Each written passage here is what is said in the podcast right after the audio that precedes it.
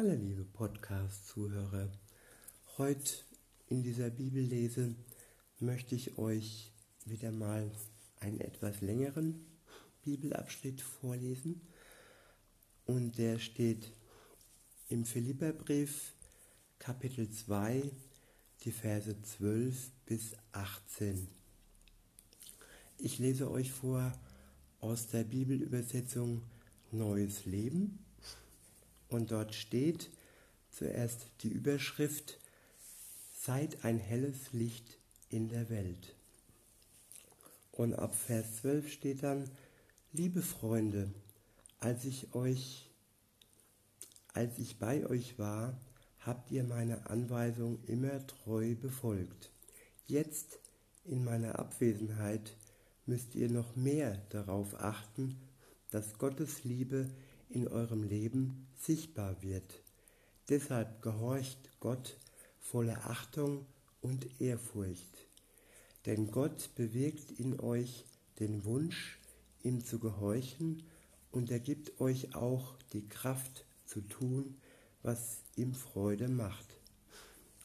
Was ihr auch tut, tut es ohne zu klagen und zu zweifeln, damit niemand euch irgendetwas vorwerfen kann.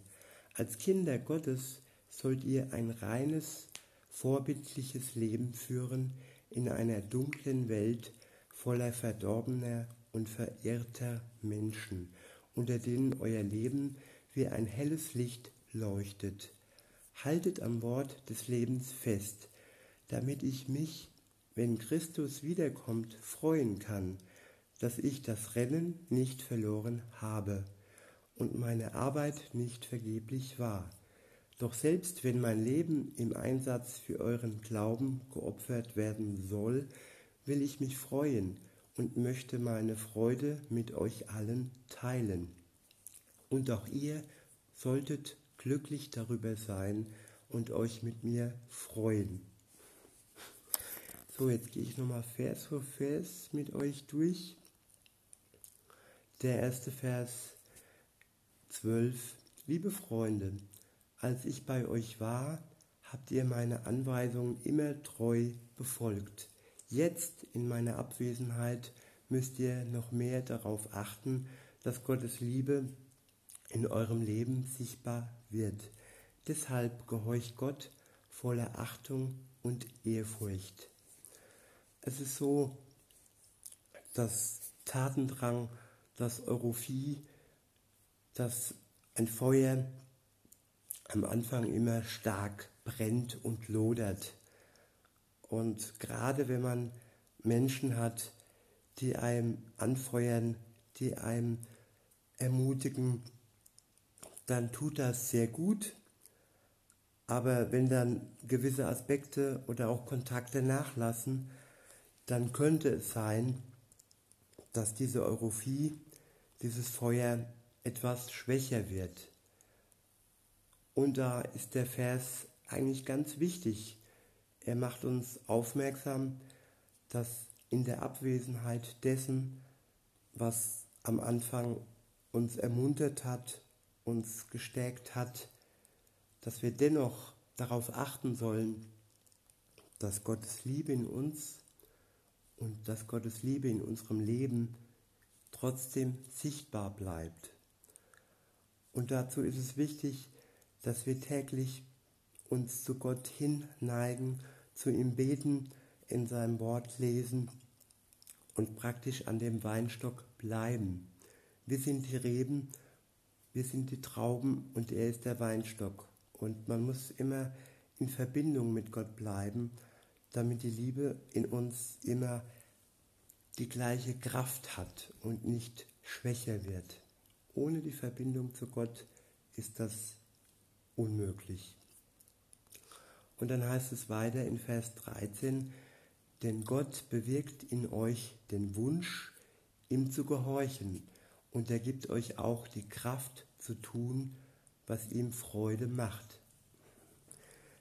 Den Wunsch, Gott nachzufolgen, alleine das bewirkt Gott. Und ähm, ja, das finde ich gut, dass das eigentlich nicht aus uns selbst kommen kann und die Kraft aus uns, aus uns selbst niemals so stark sein kann wie die Kraft, die Gott uns gibt. Deshalb lese ich nochmal Vers 13. Denn Gott bewirkt in euch den Wunsch, ihm zu gehorchen, und er gibt euch auch die Kraft zu tun, was ihm Freude macht. Also er gibt den Wunsch und er gibt den Kraft, er gibt die Kraft. Und wir müssen niemals irgendwie verkrampft durchs Leben gehen und sagen, ach, ich muss jetzt heute was tun. Ich muss nicht, ich will und der Wunsch kommt auch von Gott. Und die Kraft kommt nicht aus meinem Menschsein, sondern die Kraft kommt aus Gott, aus seinem Geist und aus der Quelle von ihm.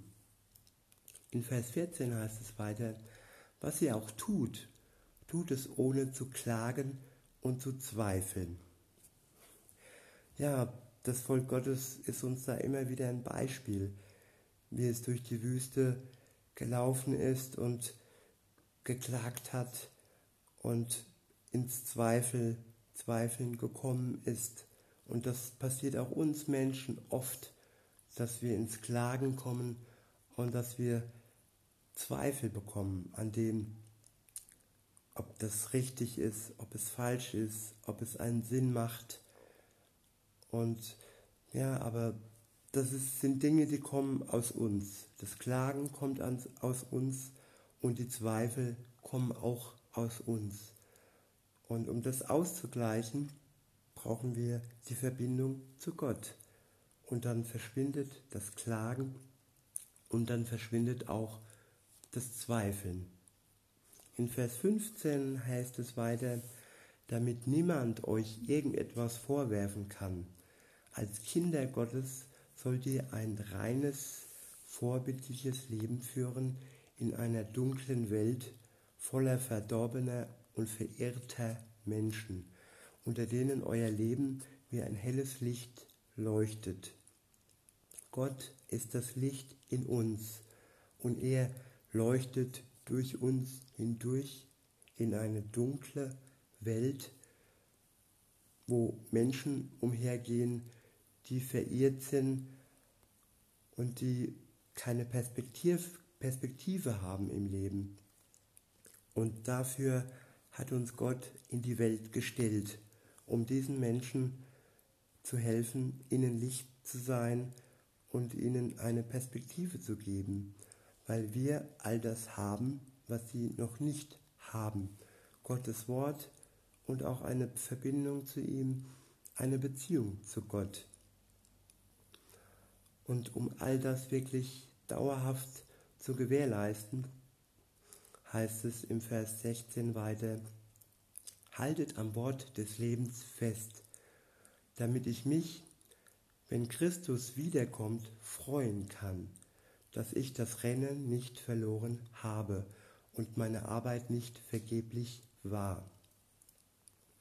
Es ist wichtig, dass wir festhalten an dem Wort des Lebens, an dem Wort, das in der Bibel steht, im Alten und im Neuen Testament, an dem Wort, das uns täglich nährt und stärkt und das unser Leben auch ein Vergleich mit einem Rennen sein kann, dass wir nicht verlieren, wenn wir an Jesus dranbleiben.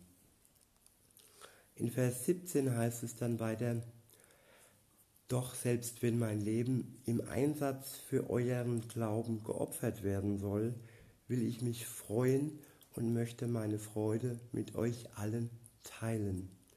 Ja, er geht so, so, sogar so weit zu sagen, wenn mein Leben geopfert wird, wenn meine Kraft und all mein Einsatz dahin führt, dass mein Leben dann geopfert wird, dann ist es aber trotzdem ein Gewinn, weil ein Leben für Gott und auch wenn es ein Opfer sein wird, ist niemals ein Verlust. Es ist immer ein Gewinn. Und daraus entsteht dann Freude. In Vers 17 heißt es, Doch selbst wenn mein Leben im Einsatz für euren Glauben geopfert werden soll, will ich mich freuen und möchte meine Freude mit euch allen teilen. Und im letzten Vers, Vers 18, und auch ihr sollt euch, und auch ihr sollt glücklich darüber sein und euch mit mir freuen. Ja, dies alles erzeugt Glück und Freude. Und das wünsche ich euch. Und ich wünsche mir wirklich, dass ihr glücklich werdet und dass euer Leben voll ist mit Freude. In diesem Sinne, einen schönen Tag. Bis denne.